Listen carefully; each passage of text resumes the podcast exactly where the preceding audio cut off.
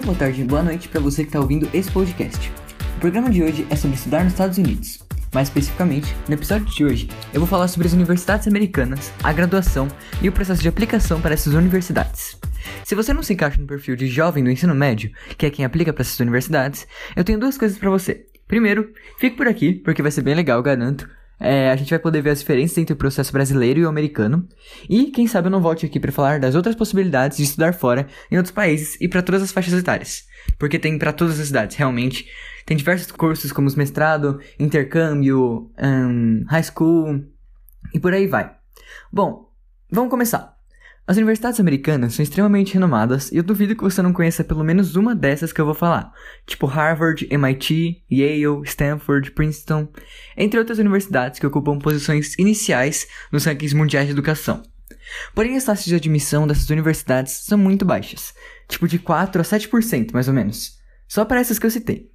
Mas não é só essas universidades que se resume o processo americano, as universidades americanas. É, existem diversas outras realmente muito boas e que aceitam brasileiros que aceitam estudantes de todo lugar do mundo e que realmente, tipo, se a gente se preparar e aplicar, a gente tem muitas chances de passar. Pode parecer um sonho muito distante e impossível, mas eu garanto que ao final desse programa isso vai parecer muito mais real para você. Bom, as vantagens das universidades americanas são muitas. Primeiro que, além do ranking do nível excelente de educação, você também vai ter contato com pessoas de todo lugar do mundo, porque elas realmente são um lugar muito aberto para isso. Muitas universidades é, tentam trazer cada vez mais pessoas de diferentes realidades, seja de diferentes países, como de como equilibrar gênero, é, raça, entre tantas outras coisas que realmente para eles acabam sendo muito importantes. As universidades americanas também têm professores incríveis, tipo pesquisadores excelentes do mundo inteiro. Então, realmente, se você está numa faculdade americana, não vai faltar contato incrível para você.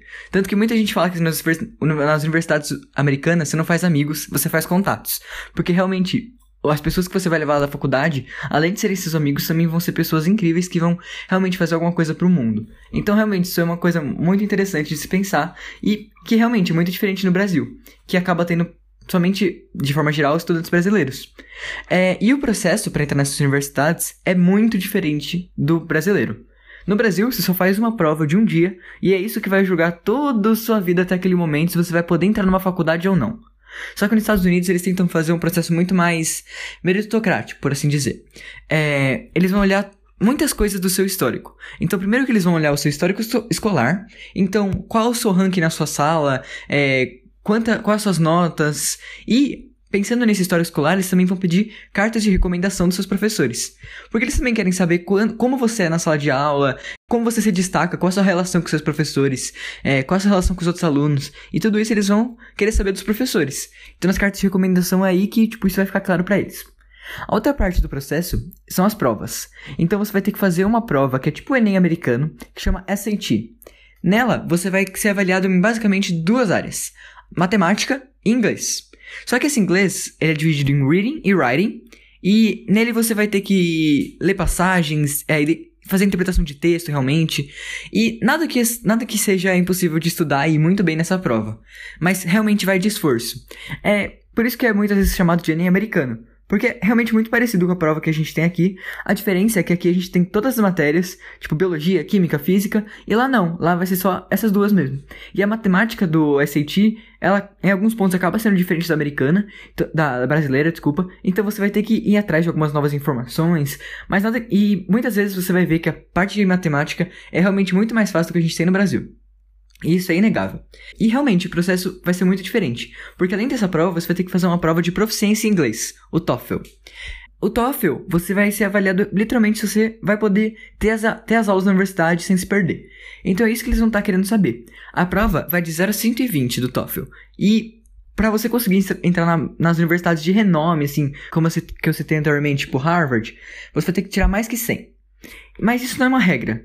Tudo que eu vou falar aqui não é uma regra, porque eles realmente olham para o processo de uma forma geral. Então, por exemplo, se você vem de uma realidade que não pode pagar pelo SAT ou pelo TOEFL, você, tipo, tudo bem, você fala isso para eles, eles vão realmente levar isso em consideração e tentar descobrir como você vai sair por outros jeitos.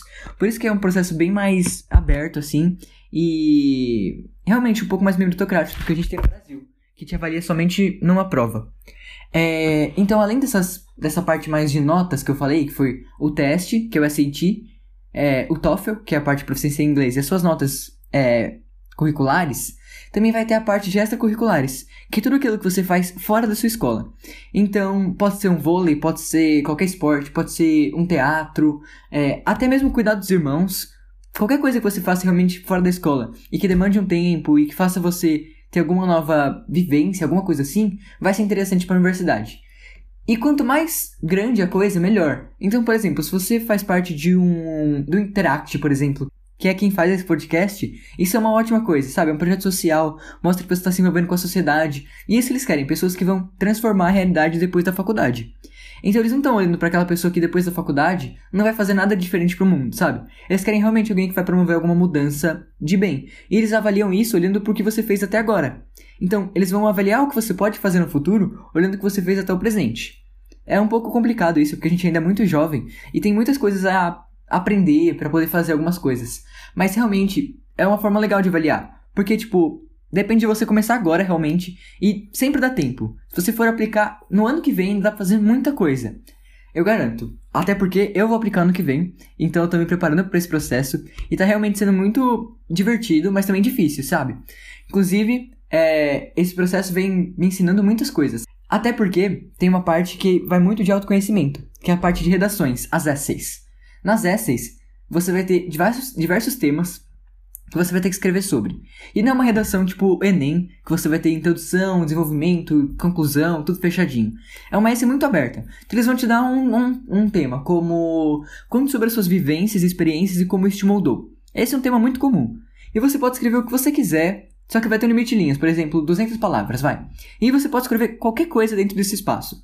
Eu já vi muita gente que escreveu essays, por exemplo, de diversos temas sobre já vi gente escrever sobre abobrinha, juro, literalmente. Tipo, sobre a verdura e tudo mais, e como isso tem relação com ela e sobrevivência dela de vida. Eu já vi gente que escreveu sobre a relação com a família, com a família dela. Já vi gente que escreveu sobre o Natal e teve insights a partir disso. Eu gosto de escrever, e muitas vezes já escrevi sobre Harry Potter e Star Wars.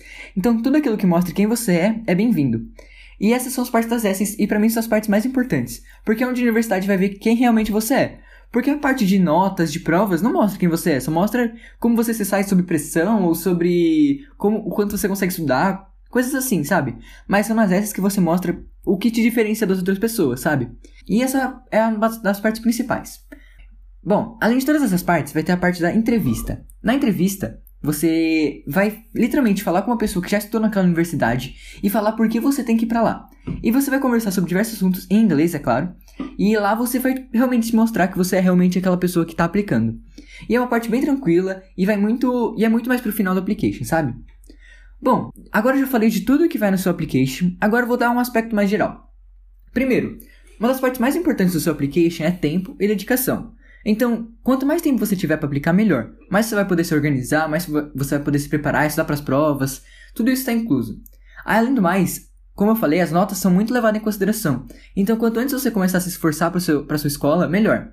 Além de que, tem muitas organizações aqui no Brasil que podem te ajudar com esse processo. Então, há diversos programas de mentoria aqui no Brasil, como a Brasa, como o Estudar Fora, o, o próprio programa da Embaixada que chama oportunidades acadêmicas e lá você também vai poder ter uma vivência. Então, todas essas são mentorias incríveis que podem te ajudar com o processo, porque são pessoas que conhecem desse processo, que sabem o que vai ser melhor para sua application, te ajudando. Então isso realmente ajuda muito. Eu faço parte da mentoria da Brasa, realmente recomendo que vocês procurem se vocês querem aplicar. É, e é uma coisa realmente divertida que vai te ajudar muito no processo. Você vai conhecer pessoas incríveis que estão tá passando pela mesma coisa que você. E tentei resumir tudo que é o processo da application nesses 10 minutinhos. E tudo isso para dizer que realmente vale muito a pena aplicar. No final, independente do que acontecer, você vai, você vai aprender muito sobre você. E se você gostou, se você interessou pelo processo, mande para seus pais para eles entenderem e entrarem junto nessa com você. E se você acha que isso não é para você, o que eu duvido, mande para alguém que você acha que vai se interessar. E mais importante, acompanhe as nossas redes sociais e mande lá o que achou desse episódio. O meu Instagram e o do Interact vai estar na descrição desse programa. Obrigado por me ouvir e até a próxima. Me mande questão no meu Instagram, eu vou adorar saber o que vocês acharam do processo e do episódio. Obrigado!